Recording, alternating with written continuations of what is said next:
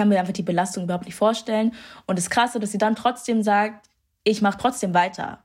Und nur weil ihr wollt, dass ich mal Maul halte, so würde ich hier, werde ich nicht mal Maul halten. Und das finde ich ähm, ganz, ganz toll, ganz, ganz mutig.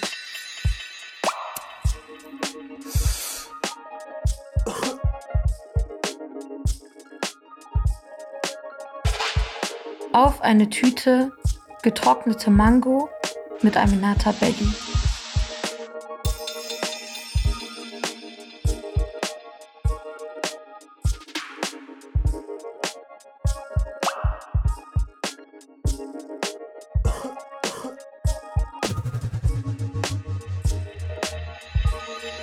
Hallo und herzlich willkommen zu einer neuen Folge auf eine Tüte. Heute ist bei mir die Moderatorin und Reporterin Aminata Belli zu Gast. Es ist so irgendwie skurril auf eine Art. Sie ist MTV-Moderatorin und ich rede mit ihr vor 15 Jahren, wo man MTV geguckt hat. Man hätte nie gedacht, dass man mit MTV-Moderatorinnen sich auf eine Tüte trifft. Und der Snack, den sie mitbringt, getrocknete Mango, ist auch einer meiner Favorites. Deswegen nice bin ich doppelt excited. Ja, hey uh, Aminata, schön, dass du hier bist. Ich freue mich sehr, hier zu sein. Vielen Dank. Voll schön. Ja, sehr gerne. Finde ich auch, dass es endlich geklappt hat. Ich bin so ein bisschen verpeilt gewesen. Ich habe Aminata, glaube ich, vor so einem halben Jahr oder so gefragt. Und dann war Aminata so, hey, hast du irgendwie keinen Bock mehr oder so? Und ich war so, nein. Ja, ich dachte so, du hast, du hast mich gefragt und dann kam nichts mehr. Und dann dachte ich aber so, hä, sollte von mir jetzt was kommen? Und dann dachte ich, nicht, dass, dass von mir nichts kommt und deshalb kommt nichts. Deshalb war ich nochmal so, hey, mhm. äh, ne? Und dann kam nichts mehr. Und dann dachte ich aber so, ja, okay, wahrscheinlich haben wir es. Ist es nicht mehr. Und dann plötzlich, ich musste sehr laut lachen, als dann. Ja, dann so ein halbes Jahr später, ich so, hallo Maus, hast du noch Bock? aber ja, ich freue mich voll. Ich äh, freue mich sehr, zu Gast zu sein heute. Ich höre gern zu, wer auch immer da ist und äh, finde es cool, heute da zu sein. Und ich habe auch vor lang, ich habe ganz lange keinen Podcast gemacht irgendwie. Mhm. Das ist das erste Mal seit langer Zeit für mich, deshalb finde ich es irgendwie, es ist exciting. Nice. Und ich freue mich, dass du auch die Tüte Mango, getrocknete Mango machst. Ich habe es gerade erst für mich entdeckt irgendwie mhm. von einer Freundin, obwohl ich das eigentlich kenne, aber wir waren spazieren und dann hatte ich so Tee in der Thermosflasche dabei und sie hatte getrocknete Mango und die waren so lecker, dass ich seitdem ähm, jede Woche eine Tüte davon kaufe und esse. Geil. Was magst du mehr? Die Öko, die ein bisschen dry sind, aber ohne Zucker oder die Juicy, die mit Zucker sind? Die, also ich hatte jetzt zuletzt welche, die Öko-Öko waren, die mochte ich nicht so gern, aber ich glaube, die anderen waren auch nicht so. Also nicht gezuckert, nein, nicht gezuckert. Aber auch nicht zu Öko. Eine Mischung. Weil ich finde, die allergeilsten sind von so einer philippinischen Marke, so eine blaue Tüte, das gibt es oft so im Asialaden. Und die sind halt schon gezuckert, aber die sind unnormal geil. Also ich mag auch die ungezuckerten, aber ich finde die mit Zucker, diese Certain Brand, das, da kommt nichts ran. Okay, die muss ich mal testen. Weil ich bin eigentlich nicht so, ich mag nicht so gern gezuckerte ja. Sachen. Ich kann, ich finde so, ich, die Mango, also das finde ich ja krass an der getrockneten Mango, dass ich jedes Mal denke, mhm. what? Das ist so krass, das ist so süß und es ist so lecker und es ist einfach kein Zucker da drin. Es ist einfach, die Natur hat einfach eine Mango gemacht und sie ist so nice und ich musste viel mehr Mango essen. Ich habe in letzter Zeit auch fast jeden Tag eine frische Mango tatsächlich gegessen und dachte irgendwann, ich muss aufhören, Mangos zu essen, weil das geht ja auch nicht. Aber eigentlich geht's. Also ich finde eigentlich also, ja, klimatechnisch ist es wahrscheinlich nicht gut, aber ich finde es einfach so lecker und es ist für mich so mindblowing, dass es so süß ist. Deshalb glaube ich, ich teste die auf jeden Fall mal, aber ich glaube, ich bin eher Team ungezuckert. Mach ich. Mhm. Gib ihnen eine Chance. Gib ihnen eine Chance. Weißt du, warum, wenn ich so sage gezuckert, das klingt so wie dieser gezuckerte mhm. Ingwer, wo du den Zucker so drauf siehst und so, ne? Aber so ist das gar nicht. Man isst es und dann ist man so, boah, die schmecken richtig geil. Und dann liest du hinten, ah, weil sie gezuckert sind. Aber das ist nicht so spürbar. Weißt du, wie ich meine? Es ist nicht so wie diese salzigen Heringe, dass du danach so diese Sparks so auf dem Finger kleben hast. Ey, was ist auch das Ding mit salzigen Heringen? Ja. Jedes Mal esse ich salzige, Her salzige Heringe und denke mir so, die sind, die sind viel zu salzig, aber sie sind trotzdem geil. Und das ist was ganz Komisches. Ich finde das ist was ganz Komisches. Wer hat sich das ausgedacht und dachte, ja, das braucht die Welt? Und dann hat die Welt sich auch noch gedacht, ja, Mann, das brauchen wir. Weil eigentlich ist es voll absurd. Aber ist geil. Es ist geil, aber guck mal, das Ding ist ja auch, Lakritz ist schon kontrovers. Also, die denkt es ja nicht so, oh Lakritz, ich empfange dich mit offenen Armen, sondern es wird schon so krass, also man ist schon so ein bisschen kinky, wenn man Lakritz mag. habe ich oft so das Gefühl. Das stimmt. Aber das habe ich auch voll spät erst, das habe ich so letztes Jahr, glaube ich, erst mitbekommen, dass Lakritz so ein Ding ist und dass voll viele Leute das nicht mögen. Das war für mich, das, das hab, davon habe ich vorher nie was mitbekommen. Ich dachte, jeder Mensch liebt Lakritz, außer Kinder. Ja, ich liebe Lakritz. Meistens haben Kinder ja Angst. Bist du aus Norddeutschland? Ja, ich bin aus Norddeutschland. Ja, ich auch. Und ich glaube, das ist halt normalisierter. Ich weiß. Und das dann sozusagen so ab, sag ich mal, so Niedersachsen, Mecklenburg-Vorpommern, die Leute dann schon so einen Vorbehalt gegenüber Lakritz haben. Stimmt, das glaube ich auch. Bist auch aus Schleswig-Holstein? Ja, ich, ich bin auch aus Schleswig-Holstein. Ich bin auch sehr glücklich darüber. Also ich habe lange in Hamburg gewohnt und habe dann immer, also ich habe nicht gesagt, ich bin Hamburgerin, aber ich hätte jetzt nicht von vornherein gesagt, ich komme aus Schleswig-Holstein. Und seitdem ich in Berlin wohne, mhm. komme ich direkt aus Schleswig-Holstein und finde das ganz, ganz toll. Weil eigentlich ist Schleswig-Holstein richtig schön. Das merkt man aber ja erst, wenn man da weg ist. Weil es ja auch eigentlich scheiße ist, aber eigentlich ist es auch richtig schön, finde ich, oder? Ich finde es auf jeden Fall eine andere Mut. Also es ist so, ich finde es so, ich meine, klar, Deutschland ist eh super unterschiedlich, ob du jetzt in Bayern oder NRW oder Berlin oder Hamburg bist oder so, aber ich finde, Schleswig-Holstein ist einfach eine Mut. Aber du kommst aus dem ganz nördlichen Schleswig-Holstein, ne? Du bist vielleicht doch. Also ich komme aus Kiel ursprünglich. Ja. Aber als ich zehn war, sind wir nach Nordniedersachsen, so Hamburger Speckgürtel gezogen. Ah, okay. Aber, aber ich habe länger, also das längste, wo ich in meinem Leben gewohnt habe, war Kiel. Okay. Ähm, genau. So die Architektur und so ist auch so ein bisschen anders. Also ich würde nicht sagen unbedingt hübsch, aber es ist so, ich finde so, Norddeutschland hat so einen specific Look einfach. Ja, und es ist auch einfach, für mich ist es so, die Luft ist halt mega gut. Mhm. Die Luft ist halt super und du kannst halt, du hast die krasse Natur irgendwie. Da sind zwar keine Berge, aber wir haben einfach das Meer. Früher war es so für mich voll normal, dass ich zum Strand fahren kann. Hab's da nicht gemacht. Und jetzt fahre ich voll oft an die Ostsee und feiere das übertrieben, weil es einfach, mhm. also es ist, Leute machen da halt Urlaub, ne? Ist schon, schon nice. Und ich finde, ganz ehrlich, wenn man Fisch isst, ich kann woanders keinen Fisch essen. Ich fahre nach Hause, esse ein Fischbrötchen und freue mich voll. Das hätte ich früher hätte ich nicht, hätte ich nicht so übertrieben gefeiert, ein Fischbrötchen zu essen. Ich denken würde, ist halt, ja, ist halt normal. Aber nein. Ja, ich esse kein Fisch, aber ich kann es auf jeden Fall verstehen, I guess. Ja. Kommst du von der Nordsee- oder Ostseeseite? Ostsee. Ja. Same. Ostsee, Ostsee. Ich habe auch ja. so Nordsee-Trauma, sage ich ganz offen. Wir haben in der vierten Klasse eine Klassenfahrt gemacht nach Amrum.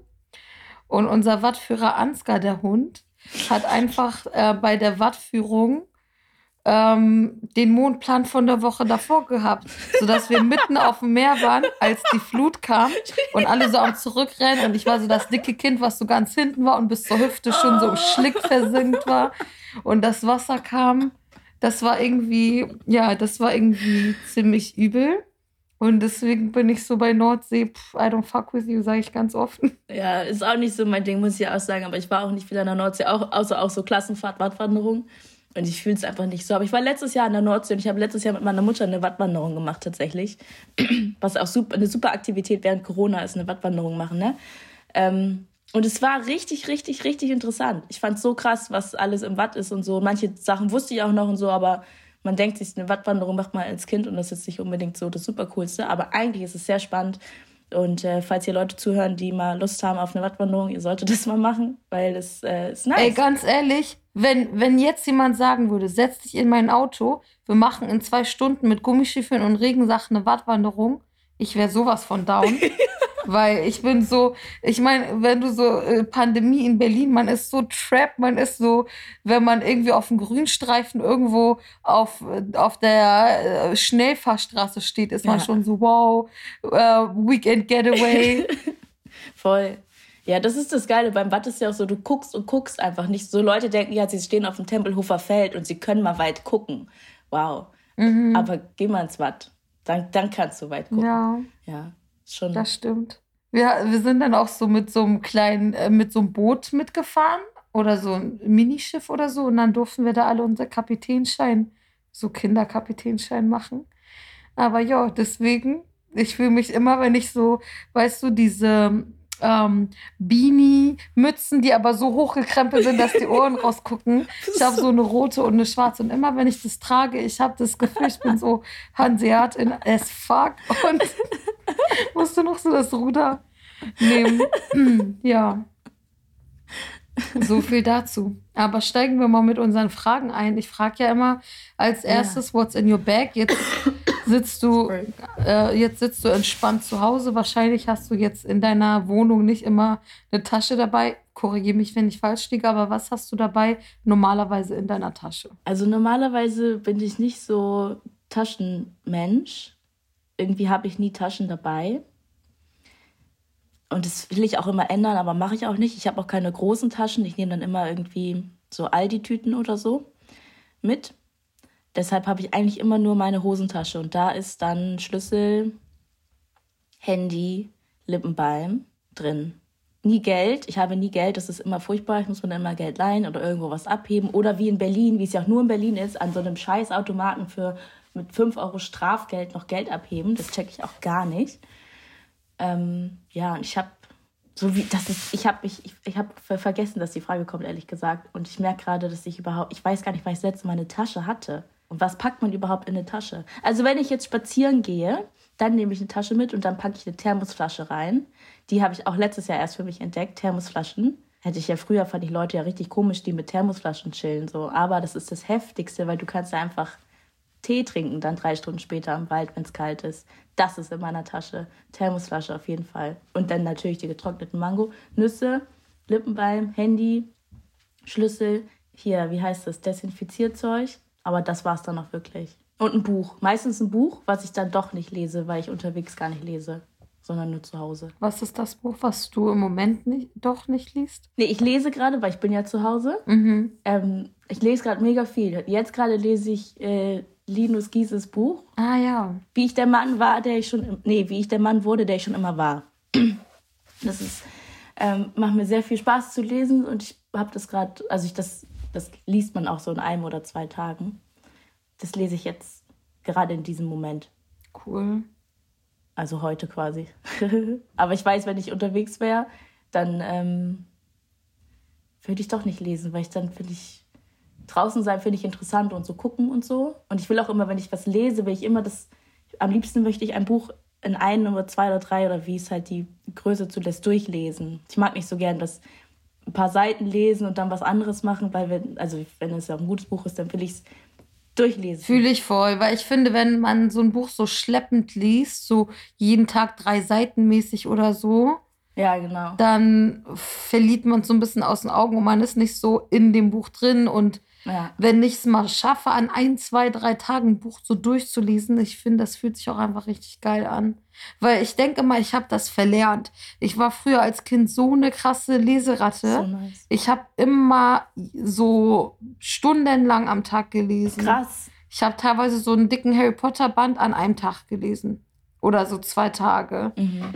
Und in den letzten Jahren, seitdem ich auch mehr so äh, für die Arbeit einfach nur die ganze Zeit am Bildschirm bin oder Artikel lese oder äh, berufsmäßig lesen muss für Rezis oder so, da bin, und dann auch noch so für Social Media abhänge, bin ich voll raus mit der Konzentration. Und ja. wenn ich es dann doch mal schaffe äh, und so einen guten Run habe und es mal eine Zeit lang mehr lese, dann fühlt sich das für mich so an, als würde ich so mein Gehirn reclaim. Es nervt mich auch voll, dass man irgendwie so nicht mehr so liest wie früher vielleicht. Aber ich habe für mich das so hinbekommen, dass ich dann, also dass mein Handy auch wegpacke und mir jetzt quasi Zeit nehme zu, zu lesen und dann geht's auch. Mhm.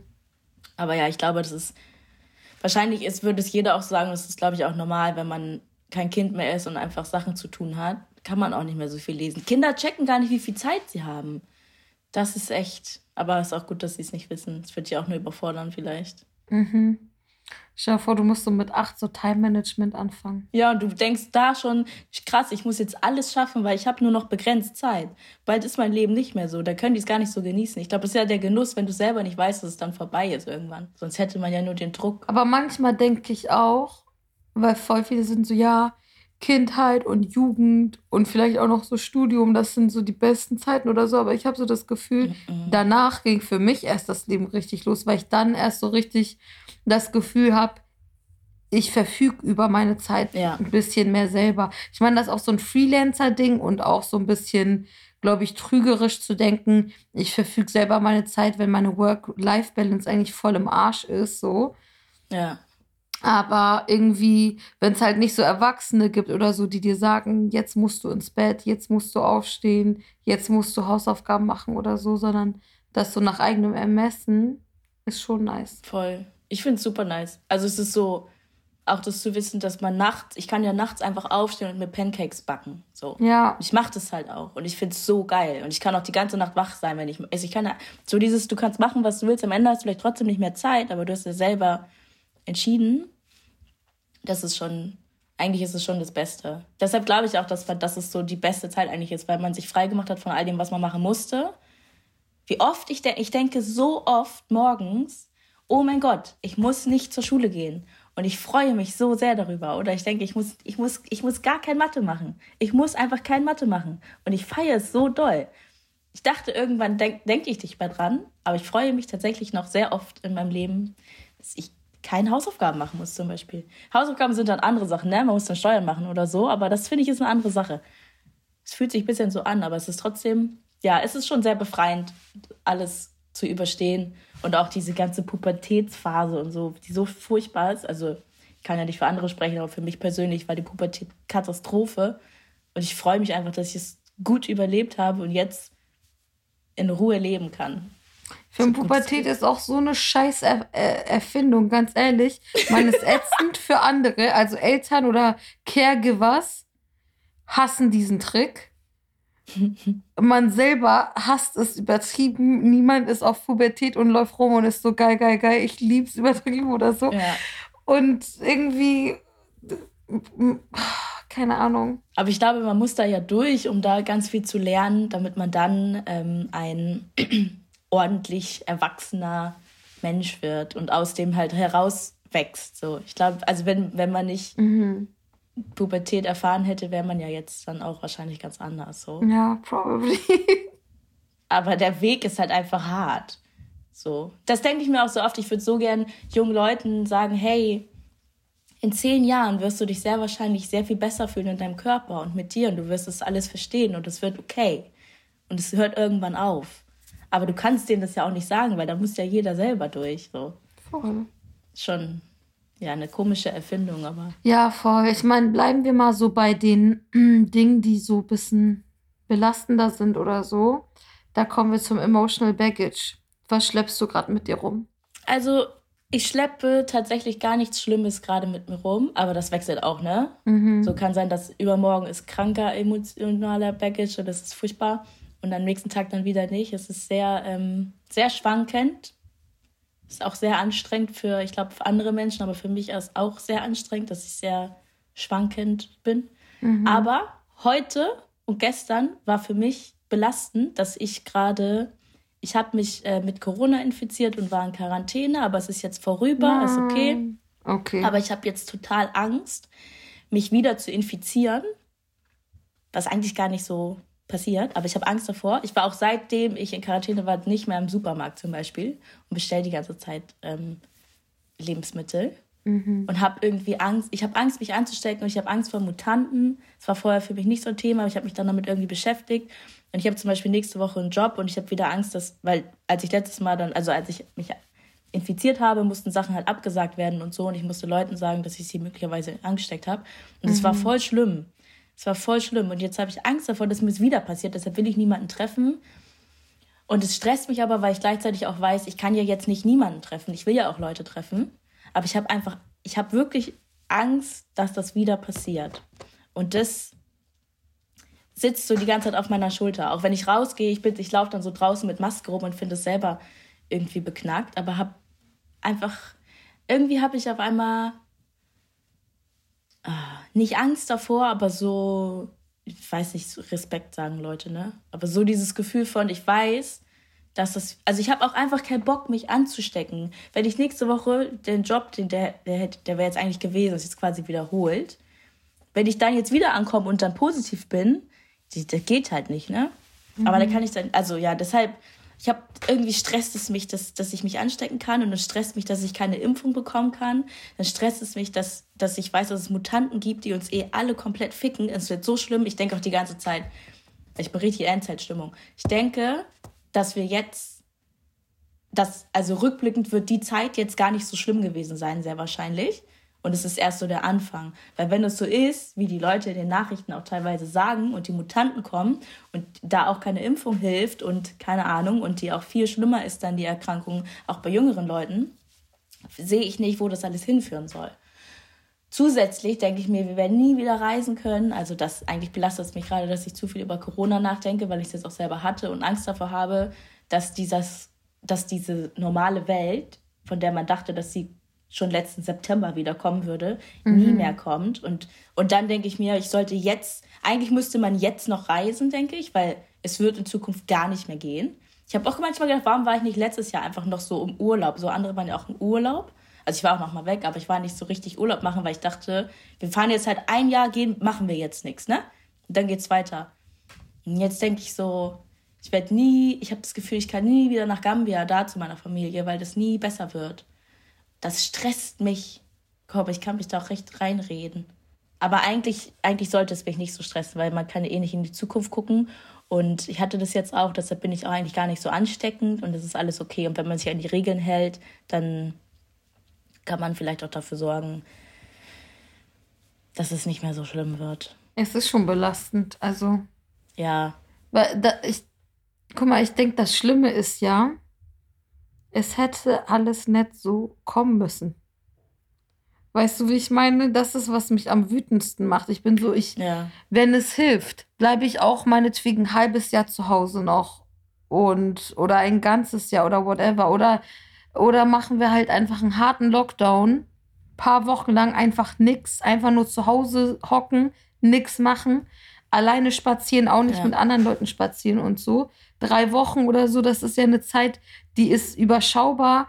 Aber weißt du, wir sind halt schon seit November, das sind jetzt irgendwie November, Dezember, Januar, Februar, März, April. Wir sind einfach ein fucking halbes Jahr in so einem Semi-Lockdown und es bringt einfach so nichts, weil die Fabriken sind offen, die Öffis sind überfüllt, es, die werden eher so im selteneren Takt als im schnelleren so irgendwie kommen die. Schulen und sowas sind auch und Kitas irgendwie werden immer mal wieder aufgemacht. Es gibt keine Homeoffice-Pflicht oder so. In manchen Bundesländern gibt es es jetzt, aber äh, es gibt so Leute fahren nach fucking Malle. Ich bin so. also, das, und man, man, also aus der Wut raus geht man ja in so dieses so, okay, ich gebe jetzt Einzelnen die Schuld, macht nicht eure scheiß Partys etc. pp. Das Ding ist aber ja, dass es irgendwie so einfach nur so Sündenbock oder so sind. So klar haben wir auch alle einzeln Verantwortung dafür. Also es ist ja schon eine Entscheidung zu sagen, ich treffe jetzt indoors 20 Leute ohne Maske und irgendwie auf engstem Raum. Aber ich kann auch nicht so richtig sauer auf die Leute sein, weil ich es irgendwo auch so nachvollziehen kann, dass, also gerade bei so jungen Leuten, man kann auch einfach nicht mehr. Und wir hätten schon irgendwie viel, weil es gibt ja voll viele Länder, die es einfach schon more or less gemeistert haben und so, wo so normales Leben wieder so eintritt. Und ich denke so, von Deutschland man hat nicht so mega viel erwartet, aber aufgrund dessen, dass Deutschland so ein wohlhabendes Land ist, hatte man doch schon einige Verantwortungen. Doch. Ich hatte richtig hohe Erwartungen. Erwartung, ja. Ich war mir auch richtig sicher, dass wir hier richtig gut durch die ganze Sache kommen. Deshalb habe ich auch am Anfang das gar nicht, also es war okay. Ich dachte so, wir chillen jetzt ein Jahr zu Hause. Viele Leute gehen pleite, das ist natürlich kacke. So, meine Familie irgendwie, die müssen Hartz IV anmelden und mhm. solche Sachen. Okay, aber es wird vorübergehen und es wird weitergehen. Ja. Aber jetzt fühlt es sich für mich nicht mehr so an und das stresst mich so doll, weil ich glaube, wenn die so weitermachen und alle machen so weiter, dann werden halt Mutanten entstehen und dann wird man es wird so out of control ja. sein und man wird es nicht mehr eindämmen können. Die hätten vorher das besser machen können und dann hätte man es überwunden. Und dann habe ich letztens eine Reportage oder Doku gesehen und dann ist mir auch wieder klar geworden, also was wir eh wissen, aber selbst wenn die das jetzt hinbekommen und es wird eh noch ewig dauern, bis alles wieder normal wäre. Mhm. Dann haben wir aber das Problem der Klimakatastrophe. Und wenn alles das eintritt, was die Leute sagen, was ja wahrscheinlich auch so ist, ist eh vorbei. Und das, und das stresst mich so, dass ich mir denke, gut, was, soll, was passiert eigentlich gerade? Wie sieht 2050 aus? Sollten wir nicht jetzt einfach, weiß ich nicht, ich weiß es nicht. Es stresst mich. Stress es ist einfach für mich, ich finde es belastend. Ich fand es vorher, fand ich schon Corona belastend und dachte mir so, ich habe keinen Bock mehr. So, aber ich weiß, ich kann mich nicht beschweren, ne? Ich habe keine Kinder zu Hause. Ich habe eine Wohnung, die äh, für mich super ist. Ich kann hier leben, auch ohne rauszugehen. Ich kann gerade Geld verdienen, ich kann arbeiten. Ich darf mich gar nicht beschweren. Ich habe niemanden, der mir auf den Sack geht hier und so. Trotzdem war es für mich belastend. Aber dann kam die Erkrankung und danach bin ich jetzt, ja. ich bin so durch mit dem Thema. Ja, ich denke auch so Leute irgendwie. Ja, es ist auch, ist weißt du, ich sehe jetzt so die ersten Leute, die ich kenne, sind geimpft und das gibt mir so viel Hoffnung einfach. Und ich denke so, lass einfach alle nochmal zusammenreißen und irgendwie. Ja. Es ist auch so desperate und man fühlt sich so ohnmächtig, wenn man so sagt, so wir müssen uns zusammenreißen oder so, weil die Verantwortung liegt halt einfach nicht nur bei uns, sondern die Regierung muss irgendwie auch so Maßnahmen einführen und ja, irgendwie Prius irgendwie setzen und die sind halt so, ja, Menschen können sterben, Hauptsache der Wirtschaft geht's gut und so, wo ich so denke, ja, wenn wir alle tot sind, kauft auch niemand mehr was für eure Scheißwirtschaft. So. Oh. Ja, aber lass uns mal, das war jetzt extrem belastend, lass uns mal bitte zu den nicen Dingen kommen. Ja, es tut mir auch leid. Ich finde es auch, ich will auch Ey, gar nicht alles gut. Corona ich habe danach so, ne? gefragt. Ich, wahrscheinlich haben jetzt auch so die Hälfte der Leute nee, dran so ganz ehrlich, ich habe danach gefragt. aber ja, aber guck, vor einer Woche, vor, hättest du einen Tag vor meiner Corona-Erkrankung gefragt, dann hätte mich Social Media belastet und dann hätten wir darüber ganz lang gesprochen. Und ich weiß, dass wir darüber auch ganz lang hätten sprechen können und so. Erzähl mal. Ähm, also Insta ja, Instagram und Dings. Ja, nee, darüber brauchen wir jetzt auch nicht sprechen. Das, wir haben genug belastende Themen. Nein, Instagram hat mich genervt mit dieser ähm, Erwartungshaltung von Instagram, ähm, die, mit diesem, äh, mhm. dass man sich zu Dingen äußern muss, aber man weiß selber nicht genau, was geht. Und das Ganze, also Instagram ist so ein Strudel von ganz vielen Menschen, die ganz viel von dir wollen, die ganz viel von dir fordern, die aber eigentlich total fremd sind, aber denken, dass sie dich kennen und es ist einfach super viel Zeit und emotionale Belastung auch, die da mitkommt, finde ich. Ähm, und dafür sorgt, dass man es einfach wegmachen will und ausmachen will und ohne Internet leben will, obwohl man das ja eigentlich liebt. Also die ganze Sache. Aber ja, dann kam Corona, da konnte ich mein Handy eh ausmachen und in den Schrank packen, fand ich chillig. Ich habe viel Bücher gelesen und dann, dann ging es wieder und am Ende hatte ich doch einfach nur Angst vor anderen Menschen mhm. und dachte, ich habe keinen Bock mehr auf Infektion. Hast du eine Strategie, dich davon abzugrenzen, wenn so diese ganzen Erwartungshaltungen und so an dich herangetragen werden? Mm, nicht so richtig. Also für mich, mir tut es richtig gut, mich mit anderen auszutauschen, denen es genauso geht, die in dieser komischen Situation sind, weil ich glaube, ganz viele Leute das, also ich würde das von außen auch nicht so verstehen. Wenn ich nicht das, das, das DM-Postfach von Leuten, also man kann sich das, glaube ich, nicht vorstellen. So, ich glaube, Leute können sich das nicht vorstellen, wenn sie nicht in der Situation sind. Deshalb kann man ja eigentlich mit niemandem drüber reden, außer Menschen, die Ähnliches erfahren. Und das tut mir persönlich gut. Und mir tut es eigentlich gut, mein Handy halt auszumachen, beziehungsweise meine Nachrichten nicht zu lesen. Aber ich kriege das oft nicht hin. Ich weiß auch nicht wieso. Ich glaube, das ist doch so, ich bin halt neugierig, ne? Ich finde schon interessant, was da für Nachrichten kommen. Mhm. Ist halt dumm. Man könnte das auch einfach ausstellen und da gar nicht mehr reingucken. Weil ich einfach, wie Heidi Klum, habe ich gestern gesehen bei Heidi Klum, du kannst einfach Heidi Klum keine, die, kein Foto geht Kommentar, also man kann nirgendwo einen Kommentar schreiben oder so. Sie lebt einfach ihr Leben, postet was oder geht sie wieder weg, so glaube ich. Ähm, das wäre es wahrscheinlich, aber da habe ich halt gar keinen Bock drauf. Ich meine, ich bin auch nicht Heidi Klum, aber ich hätte da gar keinen Bock drauf, weil ich will ja sehen, was Leute schreiben. Und es sind ja meistens auch total tolle, inspirierende und wichtige Dinge, die kommen. Ähm, aber ich glaube, man braucht auch einfach andere Menschen, die einem sagen, hey, du kannst nicht zu jedem Ding was sagen du kannst nicht. Also, weil ich war so, früher hätte ich auch zu jedem was gesagt, aber mittlerweile müsste ich mir erstmal, ich muss mir erstmal, ich muss erstmal alles verstehen von allen Seiten, bevor ich irgendwo was einordne oder mich positionieren kann überhaupt. Ich kann nicht einfach mich irgendwo positionieren, ohne mir vorher genau anzugucken, worum geht's, wer sagt was, was ist überhaupt die Lage. Ich kann nicht irgendeine Petition teilen. Ich muss erstmal gucken, worum geht's, was ist das, wer macht das und so weiter. ich kann nicht einfach irgendwas teilen oder posten, beziehungsweise will ich das nicht. Aber wenn man die Zeit nehmen würde, um sich alles reinzuziehen und dann alles zu teilen und dann die Zeit, also die ganze Zeit, die Zeit hat einfach kein Mensch. Und wenn man sich dann, also wenn ich mir bewusst mache, dass es einfach physisch oder wie auch immer einfach gar nicht möglich ist, dann ist es auch okay. Es ist aber auch phasenweise. Manchmal scheiße ich da total drauf und manchmal zieht es mich voll rein. Kommt, glaube ich, drauf an, wie der Mond ist oder so. Ich weiß ja, nicht. Ja, verstehe ich. Mhm. Und du? Ich glaube, so Grenzen setzen ist voll wichtig. Und was mir jetzt zum Beispiel geholfen hat, seit zwei, drei Wochen habe ich Insta- und Twitter-App vom Handy gelöscht. Ich habe es auf dem Tablet und gehe quasi nur noch so gezielt am Tag mal rein. Ähm, auch jetzt nicht so zehn Minuten am Tag nur oder so, ne? Aber so paar Mal gezielt mal was posten, mal was angucken und dann wieder raus. Das Problem mit dem Handy war, das habe ich immer dabei, egal wo ich bin. Und dann guckst du halt immer wieder in diese Apps rein, obwohl es dich auch langweilt oder obwohl es dich stresst. Und ähm, das ist so, und es tut mir so gut, dass ich dann vielleicht auch sage, okay, irgendwie, ich gucke mal mittags irgendwie auf Insta, was geht und dann abends nochmal und dann lege ich es auch weg und lese stattdessen oder so. Und das tut mir so gut und auch so diese Realisation, das Leben spielt sich nicht auf Insta und Twitter ab. Mhm. So. Ähm, und es ist ja auch sehr trügerisch, ne? Ja. ja. So, ja.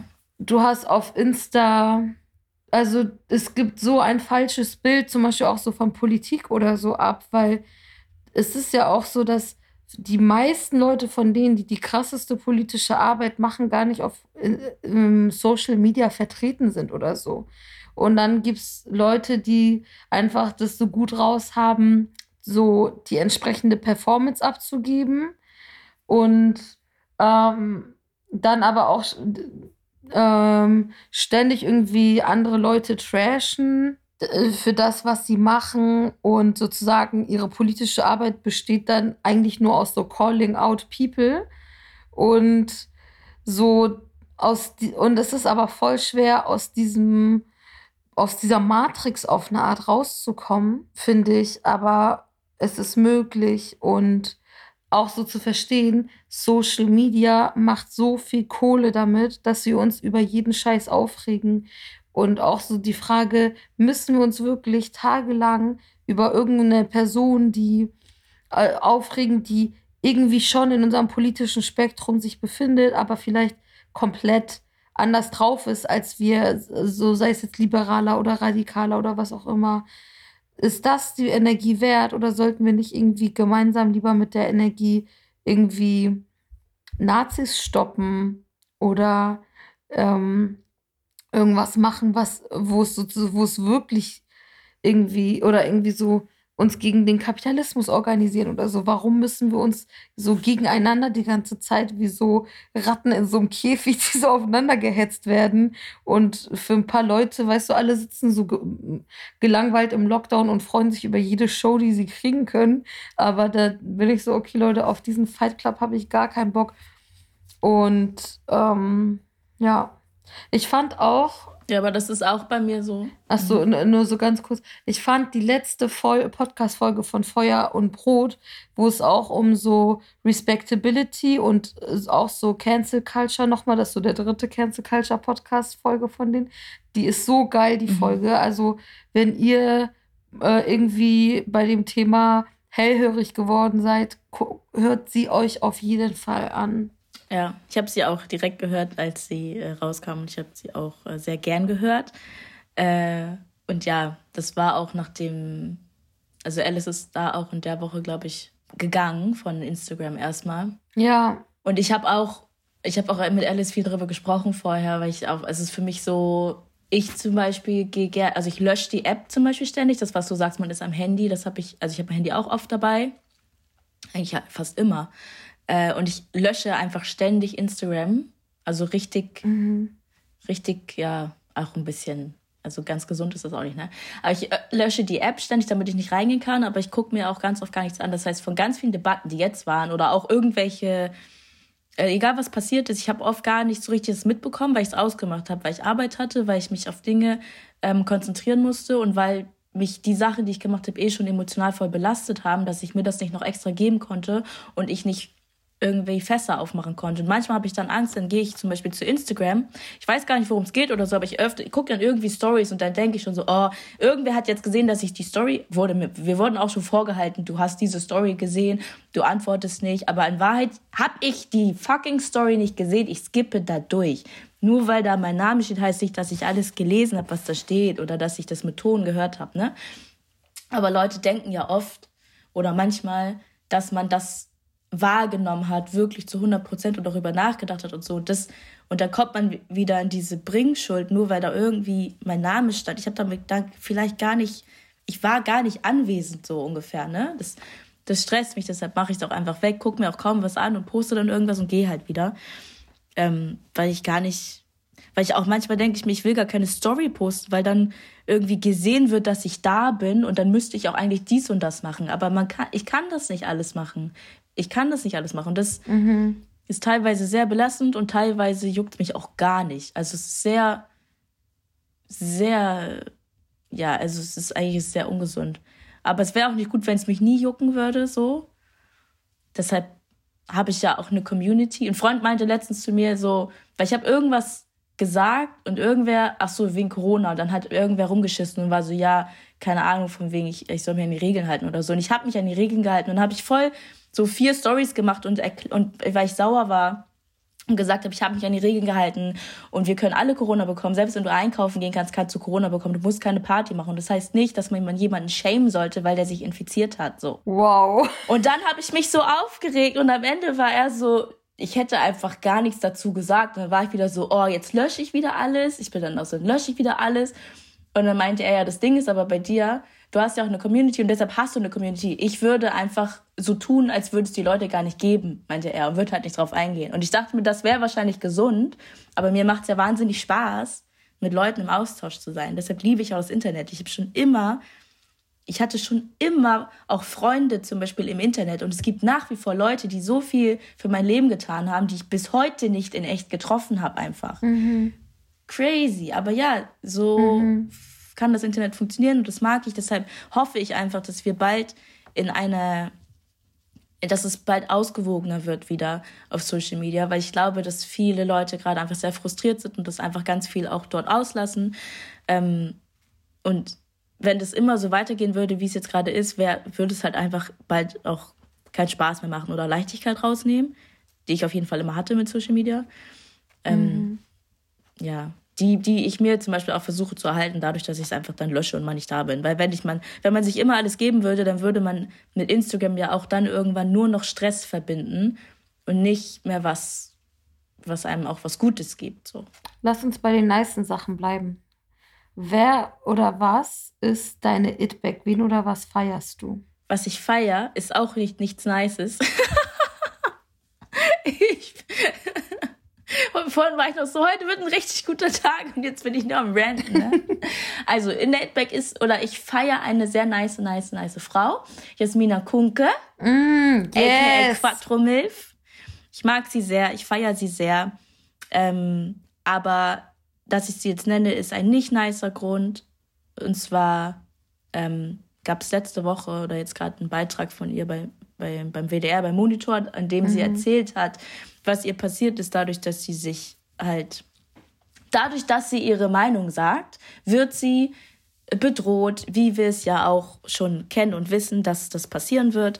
Ähm, aber sie musste tatsächlich aus ihrer Wohnung dann schnell ausziehen mit ihren Kindern. Und äh, jetzt gab es so einen Spendenfonds, der jetzt auch mittlerweile schon mega viel Geld zusammenbekommen äh, hat, was ich sehr, sehr toll finde. Und ich finde das Krasseste einfach, dass Jasmina so krass bedroht wird von irgendwelchen Nazis und irgendwelchen Menschen. Und sowieso schon, ich finde bei Jasminas Twitter ist immer so, ich denke mir die ganze Zeit, wie, wie macht sie das, ne? Mhm. Also es ist so, ich glaube, wenn man permanent Scheiße abbekommt, ist es ja irgendwann so, selbst wenn man das nicht so an sich ranlässt, ist es trotzdem immer Natürlich. auch belastend. Und auch, also ich bin mir ganz sicher, auch wenn man das bewusst von sich wegschieben kann, ist es trotzdem unterbewusst. Also ich bin mir ganz sicher, dass das mit uns Menschen, die im Internet Scheiße abbekommen, mhm. auf jeden Fall was macht. So. Und dann frage ich mich immer bei ihr auch, weil das so besonders nervig ist, sag ich mal. Finde ich es krass, dass sie immer noch weitermacht und weitermacht. Und auch jetzt, wo dieses Ding war mit dem Umziehen und so und vor allem auch mit Kindern, So, ich, ich denke bei mir schon so, oh, ich habe Angst oder oh, aber ich glaube, wenn man dann auch noch Kinder hat, oder wenn sie, wenn sie auch noch da Kinder hat, dann ist es so, ja, also ich kann mir einfach die Belastung überhaupt nicht vorstellen. Und das Krasse, dass sie dann trotzdem sagt, ich mache trotzdem weiter. Und nur weil ihr wollt, dass ich mal Maul halte, mhm. so würde ich hier, werde ich nicht mal Maul halten. Und das finde ich ähm, ganz, ganz toll, ganz, ganz mutig, sehr, sehr stark von ihr, bewundernswert. Und deshalb ist sie mein. It's back. Was war, was war die Frage? Sie ist meine It-Back. Voll. Ich habe auch die letzten ein, zwei Tage super viel so darüber nachgedacht und ähm, für mich war es auch super retraumatisierend, das so zu lesen, was bei ihr los ist, weil ähm, ich sehr viele Leute kenne, denen sowas passiert ist ähm, oder Vergleichbares und ja ist immer wieder dasselbe Problem ist, man ist auf sich selber gestellt, auf seine Friends und auf Leute, die sich verbünden und solidarisieren. Und du hast keine staatlichen Strukturen, die dich schützen und so, dass die Polizei jetzt nicht unbedingt die Institution ist, die Linke und Feministin und so schützt, ist für mich jetzt keine Breaking News gewesen. Aber das nochmal am eigenen Leibe so zu spüren, mhm. hittet einfach nochmal ganz anders.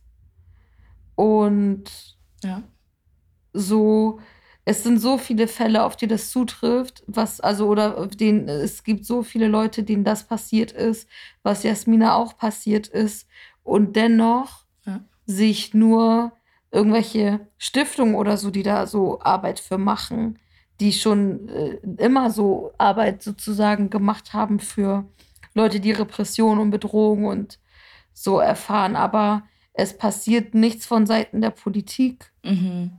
Und das finde ich einfach so schlimm. Und es sind, und auch, dass es eben nicht nur ja. so irgendwelche Nazis sind, von denen das kommt, sondern dass es halt auch so große Medien wie in ihrem Fall Tagesspiegel oder irgendwelche Springer-Medien oder auch irgendwelche Radiobeiträge so im BR oder so sind, die das Ganze legitimisieren. Und das ist das Ding wenn es so, ich sag mal in Anführungszeichen von so der Mitte der Gesellschaft oder bürgerlichen Medien oder so, so diese Legitimierung gibt, dieses, die, die Person ist nicht ganz koscher oder die Person finden wir fragwürdig und so. Und so, so, das tritt so eine Hetze gegen FeministInnen und Linke meistens erst richtig los. Also ich kann mhm. bei mir selber in meiner so Erfahrungstimeline ja. sehen, wenn es irgendwie so krasse Sachen, so, so krasse, krassere Angriffe von Nazis oder so gab oder Bedrohungen, dann gab es davor auf jeden Fall immer eine andere äh, Art von Call-out oder so ähm, Shitstorm oder so, die nicht primär von Nazis losgetreten wurde. Und ich glaube, Leute müssen einfach mal checken, dass es auch in ihrer Verantwortung liegt, irgendwie Leu so Feministinnen und es sind ja auch fast immer migrantisierte oder nicht weiße ja. Feministinnen zu schützen und nicht vor die Meute zu werfen. Und ja, genau. Ähm, also äh, ich finde es so krass einfach, ähm, dass das so eine Normalität geworden ist und so, man liest es und man ist so, ach scheiße, jetzt trifft sie auch. Und ähm, mhm. Und gleichzeitig, also sozusagen, es könnte so viele von uns treffen und es gibt aber auch Leute, die wird sowas niemals treffen und die ähm, haben immer noch so diese Pietätlosigkeit, dann auf Twitter nochmal so eins darauf zu schießen und so, ja, aber sie hat auch so das und das getwittert und ich denke so, nichts, was du in der Welt twittern könntest. Vor allem, sie twittert ja nichts Menschenfeindliches oder so. Also nichts, also die frechesten Sachen, die sie hätte sagen können, werden niemals auch nur ansatzweise legitimieren, was ihr zugestoßen ist. So. Und ich finde es einfach, also ich finde es super beängstigend, weil es, wie du sagst, einfach eine Sache ist, von der man weiß, dass die ähm, passiert. Und ich auch zum Beispiel oft, wenn ich ich, äh, manchmal, wenn ich so Freund, Freundinnen irgendwie erzähle, wie doll ich zum Beispiel, wie doll ich aufpasse, dass meine Adresse meine Adresse einfach ist und niemand weiß, wo dann kriege ich manchmal so Blicke oder Leute sind so, ja, hö, hö, weißt du? Und es ist aber so wichtig, dass wir uns dessen bewusst sind. Aber voll viele Leute denken darüber gar nicht nach, weil es für die voll absurd ist, dass man daraus so ein Ding macht. Aber das muss gemacht werden. Und irgendwie wird das komplett unterschätzt. Und dann denke ich mir auch, wie bei Jasmina, ich würde es komplett verstehen, wenn sie sagen würde, äh, ich habe da jetzt keinen Bock mehr drauf. So, ich habe da jetzt kein, natürlich, das, wir wollen das nicht und es wäre nicht cool, aber am Ende des Tages, was, mhm. also wenn du das aufwiegst, was das, was ihr das bringt, was sie tut und was es ihr dann, also was es Positives und was Negatives bringt, würde ich es verstehen, wenn sie sagen würde, alles klar, kein Bock mehr drauf, ich würde den Kampf zwar gern weiterkämpfen, aber meine Kinder und, und ich sind mir wichtig, weil wir wissen, wie das enden kann. So. Ähm, und das finde ich krass, dass das ständig so geht, ja. dass Leuten das passiert, irgendwer tritt zurück oder kandidiert halt doch nicht oder so. Und die sind dann einfach weg und machen nichts mehr. Und dann kommen, mhm. denke ich mir so, okay, und dann ist es so ein Kreislauf, dann kommen andere nach, die sagen, wir sind jetzt aus, wir machen jetzt was. Bis denen das irgendwie passiert, die, ähm, die zum Schweigen gebracht werden. Und dann kommen wieder die nächsten. Und es geht die ganze Zeit so weiter und keiner sieht oder hört das wirklich so, wie man es tun sollte und dann auch so überrascht sein, dass, dass irgendwas am Ende passiert. Leute sind so, die haben damit nicht gerechnet und wir wissen eigentlich alle, dass es was ist, was uns die ganze Zeit klar ist. So. Und das hat sich so lange angekündigt. Und dann gibt es immer noch so Leute wie Dieter Nuhr oder Lisa Eckert, die dann irgendwas von Cancel Culture labern, weil Leute, die sie eh nie gemocht haben, sagen, wir mögen euch nicht. und dann gibt es immer noch irgendwelche ähm, Springer-Jonos, die dann sagen, die Gefahr kommt von links und von den FeministInnen. Mhm. Und du denkst halt echt so, wow. ähm, ja. Kann man sich schon eine kleine, ein kleines Bungalow auf dem Mars irgendwie mieten oder gibt es so Warteliste? nee. Uff, ja. Ja, das ist halt nämlich das, was ich dann manchmal denke. Ich mir so, weil ich bin auf jeden Fall Part, ähm, wir machen mhm. weiter und wir so, wir, wir lassen uns nicht mhm. einschüchtern. Aber ich verstehe das auch, wenn Leute irgendwann, auch wenn es so, ich sag mal, die kleinen Dinge mhm. sind, dass man zum Beispiel am Esstisch dem Onkel dann nicht irgendwas erklärt, sondern die Schnauze hält, so weil man keinen Bock drauf hat. Ich verstehe, dass man irgendwann auch sagt, ich habe da jetzt keine Lust mehr drauf. Ich kaufe mir jetzt mein Häuschen auf dem Mars und will davon einfach nichts mehr hören. Und ich will mich nicht bedroht fühlen oder so. Und das kannst du ja eh nicht. Du kannst ja sagen, ich gehe aus dem Internet vielleicht raus und bin weniger eine Zielscheibe, aber du kannst ja trotzdem dann in die Welt gehen und dort äh, wirst du trotzdem irgendwo bedroht. So, ja, du kannst, man kann versuchen, sich sein, seine Spaces so safe wie auch immer zu schaffen. Ähm, aber am Ende wird es ja nie 100% so sein. Aber deshalb würde ich verstehen, wenn, wenn Leute sagen, gar keinen Bock mehr drauf, ich gehe jetzt weg. Und deshalb finde ich es aber besonders toll, wenn die Stärke und Kraft da ist und auch Solidarität und man einfach lauter wird. Und ich hoffe, dass das dadurch noch mehr Aufmerksamkeit gibt und dass andere Leute, die nicht davon betroffen sind, verstehen, dass, dass sich da was ändern muss und dass das überhaupt passiert. So. Um, ja. Nächste Frage. Die Katze im Sack. Was hm. ist etwas, wofür du dich früher geschämt hast und heute nicht mehr? Hm. Mein Darmbad.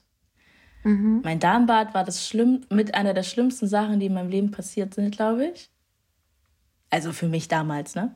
Mhm. Natürlich war es das nicht. Aber ich, ich, ich dachte und äh, alle anderen um mich herum dachten das. Und das war auch so, es war so einzig, einzige Mobbing-Ding, was ich hatte. Ich habe früher auch nie, Rassismus habe ich gar nicht als Mobbing wahrgenommen, als Schulkind. Aber den mhm. Darmbad, das war ganz, ganz, ganz, ganz, ganz mhm. furchtbar. Es war so furchtbar. Oh mein Gott. Ich habe auch den versucht zu lasern, ich glaube mit 15 oder so. Mhm. Es ging dann aber auch nicht. Mittlerweile weiß ich, dass Lasern bei je dunkler deine Haut ist, desto spezieller muss der Laser irgendwie sein. Man muss zur Expertin gehen oder so. Mhm. Ähm, das war damals nicht so, aber es hat nicht geklappt. Ich weiß auch nicht, warum ich den nicht einfach ähm, gewachst habe oder so, frage ich mich die ganze Zeit. Das habe ich dann aber irgendwann gemacht und dann wurde übrigens mein Darmbad YouTube-Video, ich habe ja als YouTuberin angefangen, mein Darmbad YouTube-Video war das meistgeklickte Video und nachdem ich äh, so viel Zuspruch, glaube ich, im Internet bekommen habe und Leuten gezeigt habe, wie man den Darmbad entfernen konnte. Das war 2012, da musste man noch sagen, wie entfernen wir unseren Darmbad, weil wir da hätten niemals da unseren Darmbad getragen. Mhm. Dann ging es dann irgendwie. Und mittlerweile ähm, schäme ich mich überhaupt nicht für mein Darmbad und ich verstehe gar nicht, warum es so ein Ding ist. Aber es war früher war es so schlimm. Es war so schlimm. Oh mein Gott. Ich kann es voll verstehen. Also bei mir war es so, dass ich, als ich Abi gemacht habe, meine Mutter mich ich gezwungen klingt so, als hätte sie mich in Handschellen dahin geführt, aber sie hat mich überredet, den lasern zu lassen. ich hatte eigentlich nicht so das Problem damit, aber Ach, sie war so, guck mal, ich hatte gerade Abi gemacht, ich habe so einen Parfümerie-Gutschein von ihrer Freundin bekommen, 30 Euro und mir für 27 dieser 30 Euro einen Dior-Lippenstift gekauft. Und dann habe ich den so getragen. ich habe mir auch für 27 Euro den Dior-Lippenstift gekauft. Ich weiß es, das war der erste Lippenstift, gekauft habe. Oh mein Gott, das ist so witzig und es war wirklich 27 ja. Euro, es war so krass. Und dann habe ich, ja, und ich habe den dann so fröhlich getragen und meine Mutter so, ja, wenn du den tragen willst, würde ich an deiner Stelle diesen schwarzen Bart entfernen. Und dann war ich direkt so scheiße, der Lippenstift hat 27 Euro gekostet. Und ich würde ihn schon gern tragen. Ich würde jetzt nicht sagen, dass ich den nie wieder anfasse und so. Habe den ja doch eben gerade für 30 Euro Parfümerie-Gutschein gekauft. Und da war nämlich gerade in der Stadt so eine, die das so angeboten hat. Und dann hat sie mich dahin gebracht. Und da, ich hatte eigentlich keinen Bock, aber ich war so, ja, der Dior-Lippenstift ist ein Argument, also richtig random. Und dann ähm, habe ich insgesamt sechs Laser-Sessions so gehabt. Über ein halbes Jahr oder so. Und trotzdem war der nicht weg.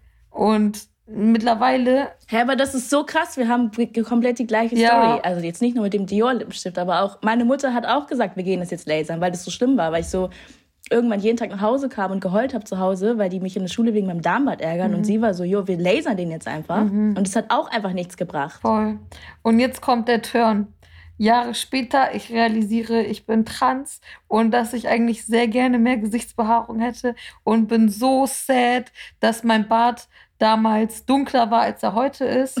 Ja, ich sag's ganz offen. Letzte Woche habe ich mir bei dem Drogeriemarkt meines Vertrauens Augenbrauenfarbe in Schwarz geholt und mein Bart gefärbt. Ach krass. Ja, nice. Guck, hättest du, ja. Das ist ja, aber stell dir vor, der wäre komplett weggelasert gewesen. Da hätte man sich Geld gespart. Da hatte ich Glück, aber ich denke auch so, das ist so eine scheiß Geldverschwendung gewesen. Ich wollte es nicht mal unbedingt und so, ja. Jetzt musst du ihn färben. Jetzt ja, das ist schon färben. so Ironie des Schicksals auf jeden Fall. Ja. Aber ich finde es schön, dass jetzt heutzutage ähm, Kinder mit Damenbart Damenbart ist auch so, du hast als Kind einen Bart und der nennt sich Damenbart. Man ist nicht mal eine Dame, so. Das ist auch so super, super komisch. Aber gut. Ähm, dass dieser Pflaume heutzutage, glaube ich, gar nicht mehr so ein krasses Ding ist. Mhm. Also ich glaube sowieso, Körperhaare und so sind jetzt, also das denke ich immer, aber ich kann ja jetzt nicht für 14-Jährige sprechen. Aber ich glaube, dass es durch ähm, die letzten Jahre auf jeden Fall besser geworden ist für behaarte Mädchen als damals. Mhm. Das freut mich sehr. Weil früher, meine Mutter war auch so, mit zwölf oder so war sie auch so, so, du gehst jetzt deine Augenbrauen zupfen. weil meine Augen waren so, ich hatte keine mhm. Monobraue, aber schon so Haare natürlich in der Mitte, ne? Und dann war ich so, okay. Das kam so von ihr. Ich war so, ja, nee, das geht nicht. Okay. Aber weißt du, was für mich dann damals so geil war, als ich dann so auf Tumblr die ersten Frida Kahlo-Porträts gesehen habe? Ja. Ich glaube, die Geschichte, alle Leute, die irgendwie Harry sind, können das irgendwie relaten. Ja. Ja, auf jeden Fall. Ist schon, ich finde es krass, wie wie belastend es tatsächlich war. So, wie kann das sein, dass, dass die Gesellschaft und andere Menschen einem so doll einreden? So, ich fand nicht mal meine Haare schlimmer. Also voll oft ist ja das, schwarze Frauen sagen ja voll oft das, also ich fand meine Haare zum Beispiel teilweise auch richtig schlimm, weil sie so viel einfach waren und weil ich so gern einfach sie abrasiert hätte. Ich saß, stand auch so oft heulend vorm, vorm Spiegel und habe meine Haare richtig, richtig gehasst und gedacht, wer hat mich damit bestraft? So, mhm. ja, mein Vater. Nein, aber ich dachte so, warum hat mein, die Natur mit, so für mich war es wirklich Bestrafung, aber der Darmbad noch mehr. Und es ist so, ich finde es so furchtbar, oh, wenn ich das jetzt so sage, es ist so schlimm. Aber deshalb freue ich mich umso mehr, dass ich weiß, dass junge schwarze Menschen sich auf jeden Fall nicht mehr so bestraft fühlen mit ihren Haaren, wie das vor 20 Jahren war. 20 mhm. Jahre ist so weit lang her. Aber ja. Geschämt habe ich mich nur für den Bart. Lasst uns von der Scham zur, zum Stolz weiter. Ja. Kategorie eingetütet. Was ist etwas, worauf du stolz bist? Das kann eine Eigenschaft, eine Erfahrung oder ein Skill oder ähm, so sein. Und du kannst es dir aber nicht auf den Lebenslauf schreiben. Wann hast du deinen letzten Lebenslauf geschrieben? Vor zwei Monaten. Ach krass, echt? Ja, aber ich, äh, es stimmt schon, ich bin jetzt nicht mehr so, aber so für Stipendien oder so Bewerbungen. Okay. Für sowas brauche ich halt so Lebensläufe, okay. aber ähm, ich bewerbe mich jetzt gerade nicht so doll auf Jobs oder so. Ja. Weil ich gerade gedacht habe, ich wüsste gar nicht sowieso, was ich darauf schreiben würde. Ähm, ich bin stolz. Ich bin stolz darauf, ich bin stolz darauf, dass ich ähm, irgendwann alleine nach Gambia geflogen bin und dort meine Familie kennengelernt habe. Also erstmal mein Vater. Mhm. Und das habe ich aber rückblickend dachte ich, also ich dachte, habe das ist vor spät habe ich gedacht, wow, das war eigentlich voll krass, mhm. dass ich da alleine hingeflogen bin, mhm. um die Lage auszuchecken. So erfordert schon auch irgendwie mhm. Mut oder so. Aber damals fand ich, ich fand mich da gar nicht mutig oder so. Für mich war das irgendwie so, ja, wir machen das jetzt. Also ich mache das jetzt. So wird jetzt halt gemacht. Aber rückblickend bin ich da stolz drauf, dass ich das gemacht habe und dass ich das dann auch, dass ich es auch nicht aufgeschoben habe. Weil ich glaube, viele Leute sind so, dass die irgendwann denken, irgendwann mache ich das mal und ich lerne mal mhm. äh, mein Vater kennt jetzt zum Beispiel in dem Fall. Aber der stirbt dann vielleicht oder so, ne? Und dann denkt man sich immer, ja, pf, toll, hätte ich das mal gemacht. Und ich weiß, dass ich früher, also als ich kleiner war, dachte ich immer, ja. wenn ich 20 bin, also weil, wenn man klein ist, denkt man ja, wenn man 20 ist, ist man erwachsen, ne? Also war für mich klar, wenn ich 20 bin, fliege ich nach Gambia und lerne meinen Vater kennen. Und dann war ich aber 20 und hab, da war das so, nee, also bin da auch nicht so weit. Und es habe schon ein bisschen vor mir hergeschoben auf jeden Fall. Und bin froh, dass ich dann ich glaube, mit 23 oder 24 gemacht habe. War das sehr, sehr, sehr wichtig. Ja, darauf bin ich stolz. Hätte ich ja auch nicht machen müssen. Da kommen wir auch schon zu unserer letzten Kategorie, die Schultüte. Was würdest du anderen gerne mit auf den Weg geben? Das finde ich so schwer, weil das ist so, ich finde es voll schwer, das so universal zu sagen. Was so, also. Einfach so spontan, eine kleine Sache. Also eigentlich würde ich sagen, packt eure. Nee, will ich nicht sagen. Vielleicht mache ich das selber. Ich dachte mir so. Nee, weißt du, was ich mitgeben möchte? Mhm. Nee, doch nicht. Ich gebe ich geb, ich geb mit, packt dich alles ins Internet. So, denkt noch mal drüber nach vielleicht, ob ihr eure Kinder ins Internet packen wollt ob ihr selber vielleicht alles im Internet teilen wollt. Es könnte cool sein. Zum Beispiel der Blick aus eurem Wohnungsfenster. Genau. Denkt mal drüber nach. Muss vielleicht nicht sein. Und auch so, also ich denke mir so, also eigentlich finde ich, man sollte seine Kinder nicht auf Instagram packen und man sollte seine Kinder nicht ähm, benutzen, um damit Geld zu machen auf Instagram und die selbst Stories machen lassen und so. Aber das ist ein blöder Tipp für die Schultüte, finde ich. Eigentlich wäre mein Tipp für die Schultüte, nehmt Corona ernst und haltet euch an die Regeln und macht keine Partys oder so. Weil es echt kacke ist, wenn man sich ansteckt. Glaubt mir, es ist echt kacke, wenn man sich ansteckt. Also haltet Abstand und tragt eine Maske. Das ist eigentlich mein Schultütentipp, aber den finde ich, finde ich sehr unverhältnismäßig eigentlich. Weil das ist ein Tipp, der sollte eigentlich klar sein. Das sollte man nicht sagen. Mhm. Ich habe, glaube ich, keinen Tipp für die Schultüte. Ich finde, das waren jetzt schon einige gute Tipps. ich hätte gerne einen richtig guten Tipp, der, der für alle gilt. Du hast auch so während der Folge schon ein paar gute Tipps rausgehauen, deswegen. Fandst du? Okay, dann reicht es jetzt. Fand ich voll. Das freut mich. Ich würde dich damit entlassen. Okay. Aminata, es war richtig, richtig toll mit dir. Vielen Dank, dass du dir die Zeit genommen hast. Vielen Dank for having Und me. Es hat mir Spaß gemacht. Sehr gerne. Mach's gut. auch. Pass auf dich auf. Und euch vielen Dank fürs Reinhören. Tschüss. Tschüss.